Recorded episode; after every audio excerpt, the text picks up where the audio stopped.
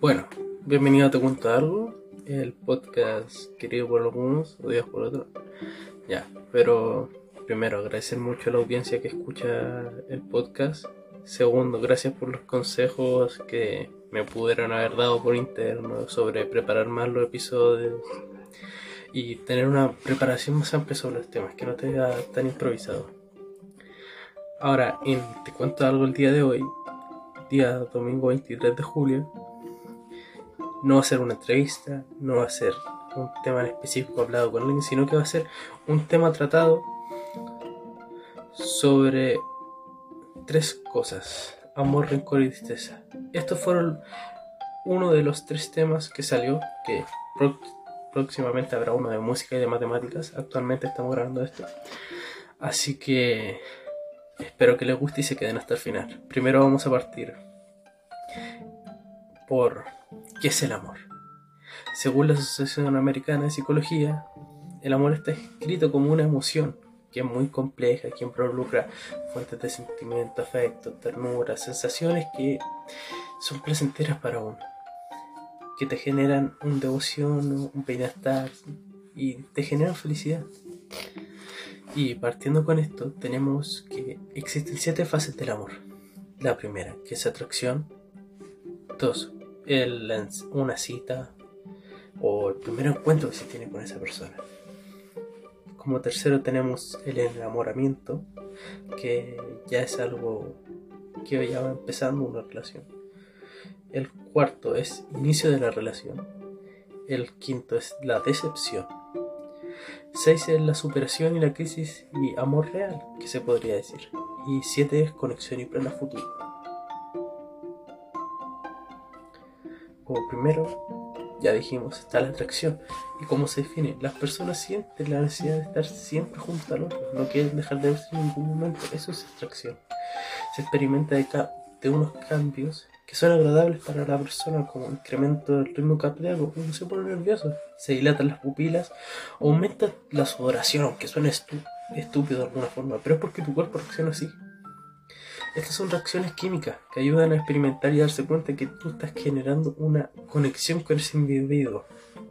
Pero es algo que no se considera amor como tal, sino que se basa, se en la atracción física o que te atrae algo de esa persona. Y esto desde el, punto de vista psicológico de un psicólogo estadounidense, Robert Stenberg, de los dos conceptos que más interrelacionan en esta fase que es intimidad y pasión eso se basa la atracción como tal, desde el punto de vista de esta definición que se hizo.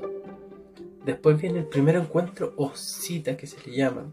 Durante, durante esta etapa, como todos saben, uno sale, conoce a la persona y trata de determinar si esa persona le gusta de tal manera hasta llegar a enamorarse Y es aquí donde se produce una serie de cambios químicos a nivel mental a nivel psicológico y muchas cosas más.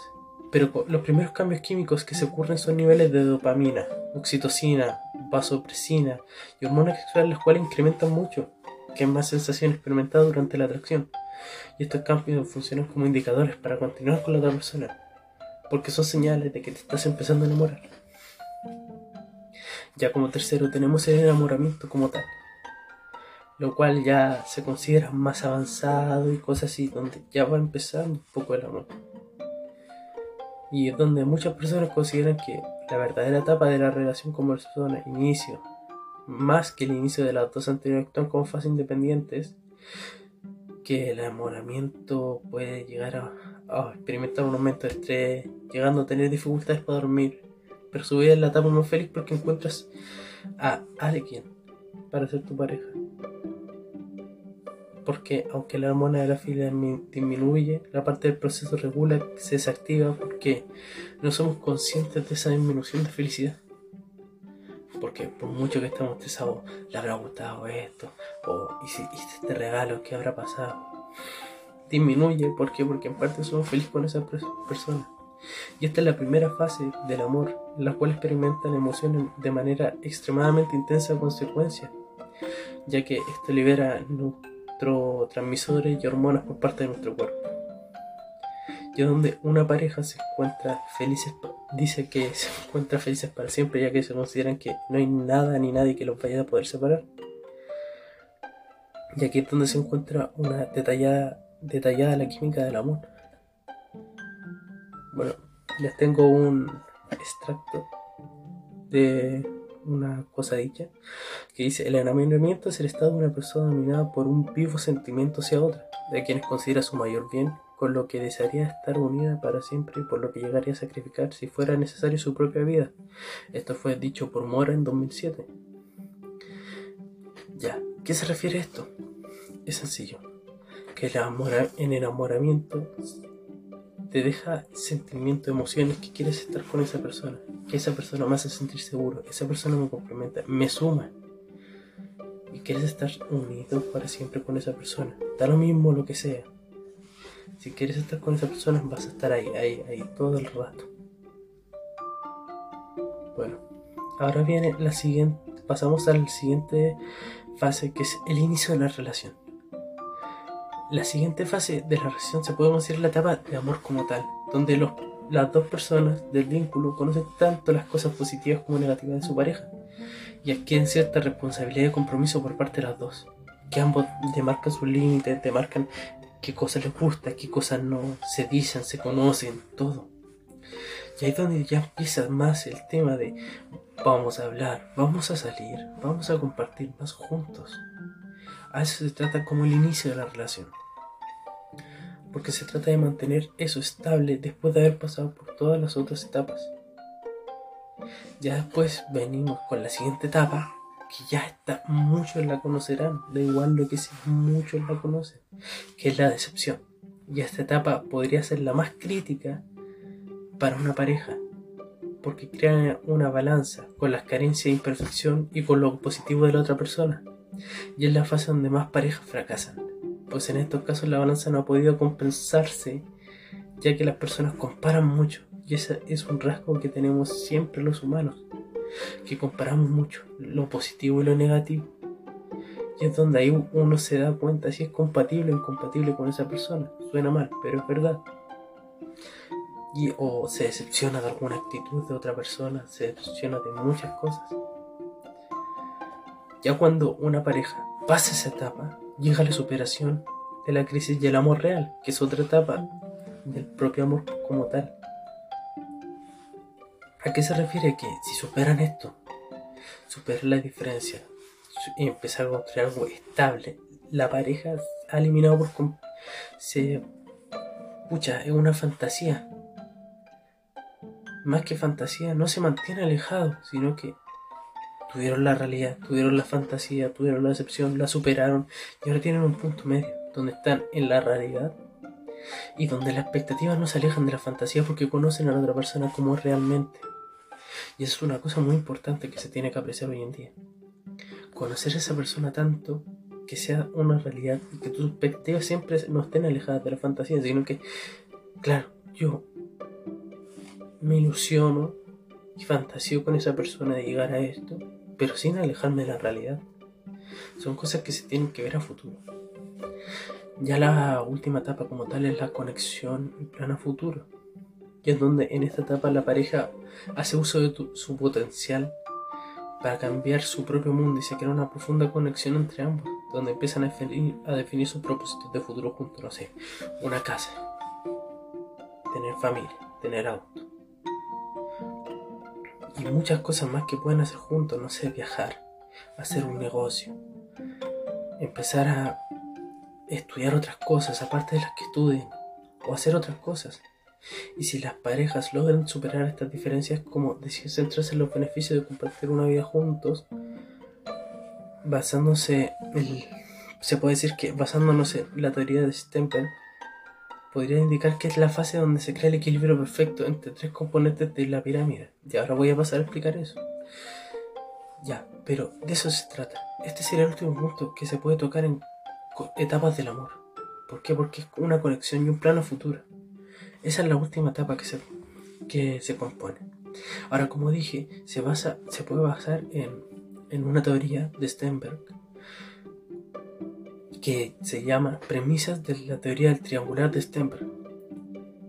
Y esto parte como una idea de interacción de tres componentes, que es el grado que posea cada uno el que determina el tipo de amor que se va a experimentar. Estos tres componentes se conocen como la intimidad, la pasión y el compromiso. En la intimidad, Stenberg nos cuenta que tiene que tener sentimientos de cercanía, conexión, vinculación y que te da lugar a experiencia del calor en una relación amorosa. Que estás acostado con tu pareja, abrazados, se hablan, no sé, una caricia en el pelo, mantenerse seguros estar juntos. Ya luego viene la pasión, que es el impulso que da lugar al romance y a la atracción física. Y esto va más cosa hormonal, de que tú deseas a tu pareja, tu pareja te desea a ti. Y ya eso es otro tipo. Y ahí va dos puntas de un triángulo. Y luego viene la tercera, que es el compromiso. Que es eh, decisión de que se ama a alguien, que se desea ese amor. Que ese componente incluye aquellos elementos cognitivos involucrados en la etapa de decisiones sobre el compromiso a largo plazo de lo que va a durar, de, de comprometido a hacer esto por ti, o esta otra cosa, o esto más. Son cosas que al final son, se basan en compromiso. Y esa es la teoría del triángulo este. Ahora, una cosa que me gustaría tocar mucho, que es que muchos no lo saben, cuánto duran las etapas del amor. Y es que cada persona del mundo no se puede especificar, tiene 100% una concreta la duración de cada una de las etapas del amor. Sin embargo, con estudios se han desvelado que varias son aproximaciones. Por ejemplo, el enamoramiento se considera que se puede durar entre 2 a 3 meses hasta 1 o 2 años. Pero según estudios no se puede extender mucho más de, ese, de este periodo. Ahora, lo que quiero ver es que estos son estudios científicos. No quiere decir que, no sé, hay una persona que no haya enamorado, se haya enamorado en tres años. No encontraron dentro del grupo que investigaron una persona así, pero quizás haya uno. Y bueno, inicio de la relación y la decepción, estas son fases de unimos a la hora de indicar su duración. Pues de nuevo depende de cada pareja, ya que uno necesita más tiempo para besar a otro, otros tardan menos, así que tardan menos en mostrar sus imperfecciones. Y esto puede durar entre 1 a 4 años. Por lo que es relacionado a lo que uno puede ver una pareja rompe al tercer año, segundo, cuarto, quinto, no sé, más que quinto, cuarto, cosas así. Bueno, ahora viene algo impresionante que es que ahí entre medio podría tener un matrimonio que se conoce hace dos años, dice, ya casemos, llevamos dos años juntos. Y es donde comienza, no sé, por la mayoría de divorcios, que no se conocen al 100% sus imperfecciones. No voy a hablar de eso, pero se entiende. Y ya viene la superación de crisis y el amor real con el plano futuro, que estas etapas de superación y tranquilidad en, la relación se dice que tiene una relación de mínimo 10 años, como mínimo. Porque esto se puede continuar hasta más ya que esta etapa de superación de la crisis amor real y plano futuro es la que reinicia el ciclo de las etapas del amor. Y se va reiniciando. Es como un círculo vicioso si te das cuenta. Supe, pásate una etapa a otra, así, hasta que llegas a la decepción. Ya después viene la superación. Y amor real y plano futuro, planeados juntos y después viene de nuevo, no sé, siguen juntos, como inicio de relación, una decepción de nuevo, otra crisis, vuelta al amor real, siguiendo con el amor nunca se va a perder. Y es algo que se puede ver como se ha explicado durante estos momentos de cómo va de una etapa a otra. Porque se puede volver a la primera, a la inicial y así. Ahora, algo más de la filosofía. Según Sócrates, un gran filósofo, el amor es un anhelo de la belleza, de la perfección que no se encuentra en uno mismo, sino que sino en el objeto amado, más que objeto persona en este caso. El amor es, por tanto, una búsqueda constante de la perfección y la belleza que nos lleva a buscar al otro, en el otro lo que nos falta a nosotros. Claro que uno podrá decir, no, la media naranja y cosas así. Y claro, Sócrates nos especifica que estás buscando media naranja o tu mitad que te complementa.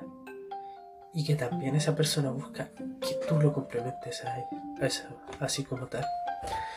Y para Sócrates el amor es un sentimiento que nos lleva a buscar la verdad y la sabiduría que el amor es un camino hacia la perfección que nos lleva a buscar belleza en el mundo y en nosotros mismos.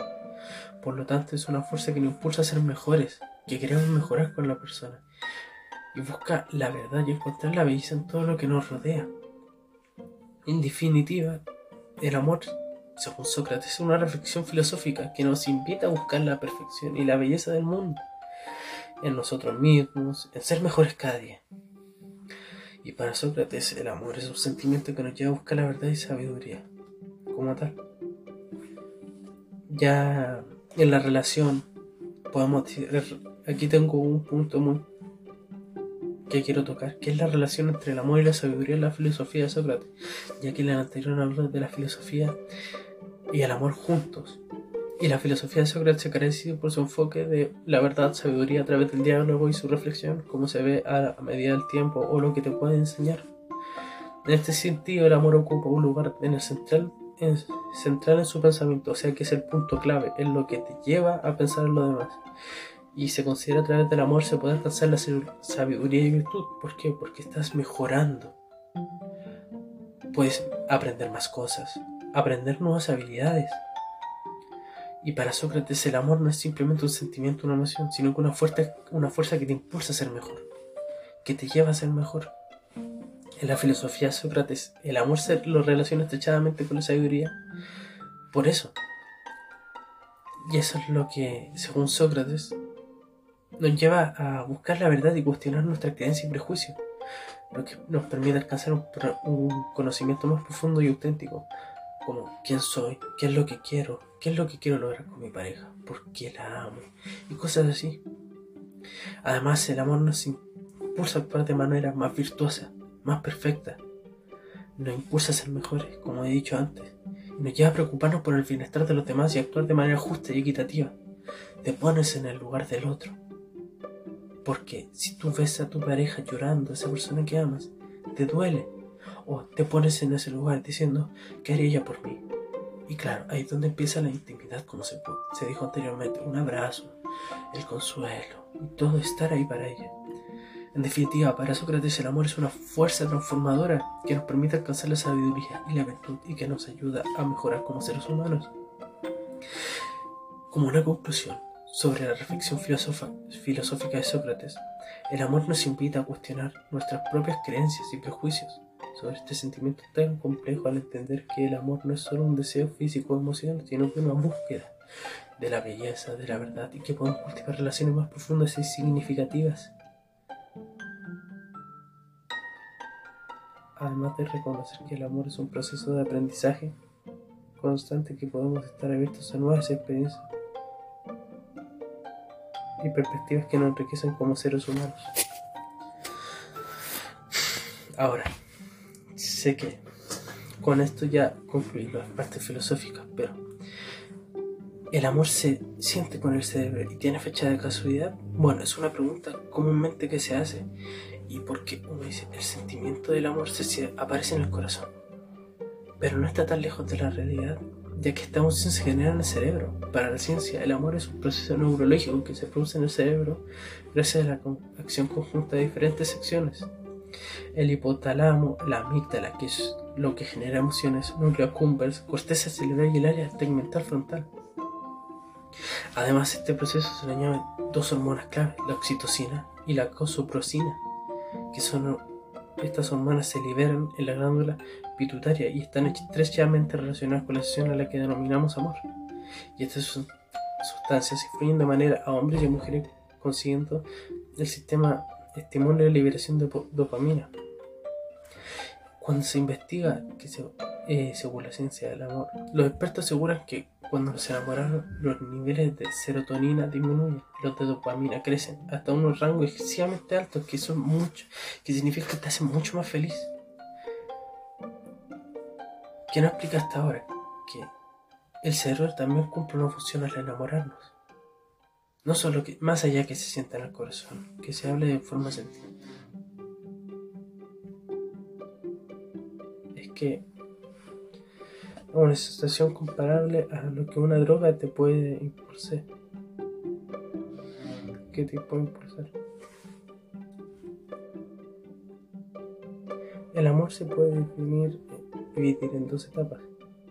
El periodo inicial del enamoramiento que se basa en la necesidad del contacto sexual y físico constante con otra persona El segundo periodo que va más enfocado a conseguir proyectos comunes en el cariño y plano futuro. Después de estas dos etapas que es posible la pareja que haya cumplido un ciclo vital del amor y alcance sus objetivos, la sensación del amor puro suele durar entre uno o tres años, como máximo cuatro, dice la ciencia, pero anteriormente supimos que podía durar mínimo diez. Y es algo que actualmente no pueden definir como tal. No se define como tal porque, claro, uno dice, tiene fecha de caducidad. No, tira eso. Para el amor, como experiencias que se pueden relatar hace mucho tiempo, que se leen en libros, que te cuentan muchas personas, es que no tiene una fecha de caducidad como tal. Porque como vemos, pasa de la decepción, superación, y vuelve al amor. Y todo el rato es así. Ahora, esto, esto es como una conclusión como tal. Si le tienes miedo al amor, porque no sabes cómo, si te va a hacer daño, o te va a ser más que feliz, te va a entristecer, no le tengas miedo, porque al final es algo que es natural en la persona enamorarse, querer estar con alguien. Es como un consejo que puedo dar, más allá de todo. Ahora, con esto terminaríamos el primer tema que es el amor. Pasaríamos a la, a la otra cara de la moneda. Pasamos de la definición a una definición de qué es el rencor. ¿Por qué? Porque donde hay amor hay rencor. No, mentira. Ya, el rencor. En psicología lo entendemos como ese sentimiento muy poderoso de enfado y profundo y persistente que se mantiene en el tiempo. O sea que se queda ahí todo el rato, que nos afecta negativamente a nivel emocional. Y un rencor muy intenso puede llegar a convertirse en odio, que es como una necesidad de venganza constante. Ahora, que esto no es nada beneficioso porque únicamente nos encarcela y no nos permite avanzar. Nos centramos tanto en te odio esto, odio esto, odio esto, quiero venganza y todo eso. Te centras en eso y no te permite avanzar. Mira a tu alrededor. Ahora, un dicho de nada en la tierra consume un hombre más rápidamente que la pasión del resentimiento. Dicho por Friedrich Nietzsche. Suena sueco, ojo. Y claro, esto, ¿qué nos, qué nos dice? Que resentimiento a una persona es lo que rápidamente lo consume. Y es algo malo. Ahora, el origen del rencor lo podemos encontrar en diversos factores que hicieron daño en el pasado, que no hemos podido perdonar ni dejarlos ir, como cuando alguien se porta mal con nosotros, o alguien nos hace mal. Por ejemplo, tu expareja te fue infiel y nunca te lo dijo, un compañero de colegio siempre se metía contigo, una amiga tuya traicionó tu confianza, un compañero de trabajo te ha mentido intencionadamente. De esta forma las personas empiezan a formar ese rencor o a querer el mal hacia esa persona, pensando erróneamente que él es lo merecido, es lo justo, necesario, creyendo que va a calmar su malestar. Error, error muy grave, porque guardar rencor y buscar venganza nunca curan, no solucionan, no liberan y no mejoran nada, solo empeoran y mantienen la situación comienza un ciclo de odio sin fin. Lo que se recomienda, según la psicología, sin mentirle, esta es una recomendación que quise anotar, y es que lo positivo es eliminar el rencor de nuestra vida para que no afecte nuestra autoestima y liberar, liberarnos de él, poder ser felices. Por ejemplo, pedir perdón, cosas así. Es algo muy bueno. ¿Por qué? Porque el resentimiento que se acumula se convierte en deseo de venganza y odio. Y solo se va alimentando. ¿Por qué? Porque uno empieza a sobrepensar. Por ejemplo, algo que podemos decir que le, le falta a las personas, o por ejemplo a nosotros los más jóvenes, más allá de que tengamos muchos amigos, que tengamos amigos fieles y todo, es que sepamos estar solos. Muchos le tienen miedo a la soledad, pero estar solo es algo que te ayuda. Muchas veces necesitas tus espacios para estar solo, saber qué puedes hacer solo. No sé, estando solo puedes leer un libro, entrenar, cosas así. más allá de pensar en otras cosas, tienes que superarte a ti mismo. Es algo impresionante, pero el rencor, el amor y todas las emociones que sientes al estar con otras personas, claro, están ahí. Pero pregúntate qué sientes en el momento, en el ahora, en el que estás solo. ¿Qué te falta tú ahora si estás solo? Piensa que estás solo simplemente. Y te pones a pensar, ¿qué quiero mejorar? ¿Quién quiero ser? ¿Cuáles son mis logros? ¿Qué me están llevando a ser? Y son algo que te puede llevar a mejorar en la vida. Si, no sé, sufriste una traición de un amigo, de una pareja, dijiste, ya, termino en buena, hablo con ella, con él, terminamos, listo, solucioné las cosas, ahora quiero superarme a mí mismo. Cuando termines el último punto, algo que puedes hacer es perdonar. Saber que si estás frente a esa otra persona y esa persona necesita un abrazo, se lo vas a dar. Eso es el perdón. Ya con eso te has pasado el juego. Te lo pasaste mucho. Ya. Eh, ahora, ¿qué es la tristeza? Como último punto de este podcast. Es la tristeza es la emoción que activa el proceso que nos permite superar pérdidas y o fracasos. Es la tristeza. No que quiero llorar porque me duele la pierna. Cosas así. Y son cosas que nos permite establecer distancia con las situaciones dolorosas que nos impulsa la interiorización o cicatrización del dolor generado por ellos. Asimismo, el sentir tristeza por algo nos ayuda a empatizar con la tristeza de otros. La pérdida de un ser querido. Si alguna, tú perdiste un ser querido hace años y sientes, supiste sentir esa emoción, esa tristeza, y un amigo tuyo perdió a alguien, vas a saber apoyarlo y darle consuelo. Es algo que la tristeza nos da. Pero la tristeza se manifiesta de múltiples formas y diferentes niveles, y eso es lo que te vengo a explicar ahora. A nivel físico podemos encontrar eso en un llanto, en un retardo psicomotor, no sé, que te cuesta hablar o algo. Un rostro abatido que se nota. Actualmente muchos dicen, no, tengo que ser estoico. Mentira, tienes que llorar, tienes que sacar las emociones. Una falta de apetito, comer poco. quieres comer más o problemas de sueño insomnio. Eso son a nivel físico. A nivel mental, la tristeza, hay una focalización de la atención en la situación problemática. ¿Qué, ¿Qué pudo pasar? ¿Cómo pude haberlo mejorado? ¿Qué hubiera pasado si hubiera estado ahí? Es una dificultad para mantener la mente en blanco, en problemas de concentración. Son, es sobrepensar sobre la situación. Como, no sé, atropellaron a alguien que era querido para ti y tú mentalmente dices, si yo hubiera estado ahí, lo hubiera podido salvar. O no hubiera podido hacer nada. Y empiezas a sobrepensar, sobrepensar en cada situación posible. Y a nivel conductual, la persona está más desmotivada a realizar tareas cotidianas y actividades sociales. No quiere socializar, no quiere, no sé, levantarse de la cama, comer, cosas así. Dejando estas cosas de cómo se manifiesta la tristeza es una emoción muy útil, aunque dolorosa, puesto que es un punto de arranque del proceso de aceptación de una realidad que nos daña.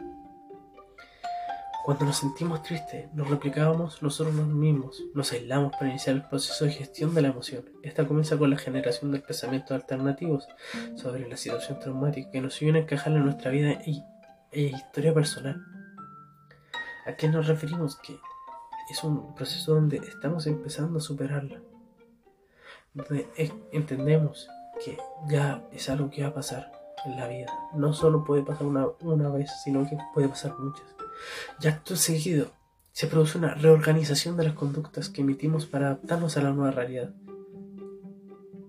Que nos toca vivir nuestras pérdidas, y en el fracaso. O sea que te vas acostumbrando a eso. El dolor siempre va a estar ahí, la tristeza igual, nunca van a desaparecer. Tienes que dejarla salir. Pero ya te estás acostumbrando a eso. ¿Por qué? Porque ya no la primera, no duele más que la segunda. Son cosas que pasan. Ahora, los problemas de salud mental no solo nos hacen sentir mal emocionalmente, pueden provocar problemas físicos como fatiga, insomnio, dolores de cabeza, náuseas, dolor, incluso problemas duraderos como alta presión arterial. Y aunque quieras huir o enterrar ignorar las emociones dolorosas, si sabes que están ahí, ah, tienes que hacer un esfuerzo por lidiar con ellas podré, porque podría marcar una diferencia en la recuperación de una, sana, de una vida sana y equilibrada. Tienes que saber, con, más que controlar tus emociones, saber liberarlas. Hacer el esfuerzo de no ocultarlas, confiar en alguien. Porque la mejor forma de mejorar cuando estás triste o cuando te sientes mal, inclusive en la depresión, se puede tocar ese punto, es que tienes que confiar en una persona, hacer el esfuerzo de recuperarte, lidiar con los problemas, enfrentarte a ellos aunque tengas miedo. Y cuando estamos tristes o lloramos a nivel neuronal, se incrementa el consumo de glucosa y oxígeno en el cerebro. Por ello, cuando lloramos, incrementamos la frecuencia respiratoria, respiramos más. 10 minutos de, llanto cansan mucho al cerebro y cuando nos tranquilizamos surge un, un efecto secundario que suele darnos hambre, queremos comer. Al llorar, el giro del, del cíngulo en la corteza cerebral interpreta con mayor velocidad los estímulos agresivos. El, hipocampo lo registra con mayor velocidad. La corteza prefrontal les otorga un componente proyectivo prosocial, disminuyendo el enojo y la furia a quienes son testigos del llanto. Llorar nos hace humanos, somos la única especie capaz de interpretar el llanto de manera proyectiva y le hemos adaptado un aprendizaje social y psicológico donde nos ponemos en el lugar del otro, donde sabemos apoyarnos, donde si estamos enojados se pone a llorar esa persona y nosotros vamos a reducir el enojo un poco. O que estemos enojados furiosos con esa persona, lo vamos a reducir y la tristeza se puede manifestar de diferentes formas, pero sus signos más evidentes son el llanto y las lágrimas, la expresión facial de la preocupación y seriedad, un rostro abatido. Otros signos a nivel físico son la falta de apetito y problemas de sueño, las ojeras. Podemos sentir apatía y decaimiento a veces. Estas son cosas que solamente la tristeza te genera.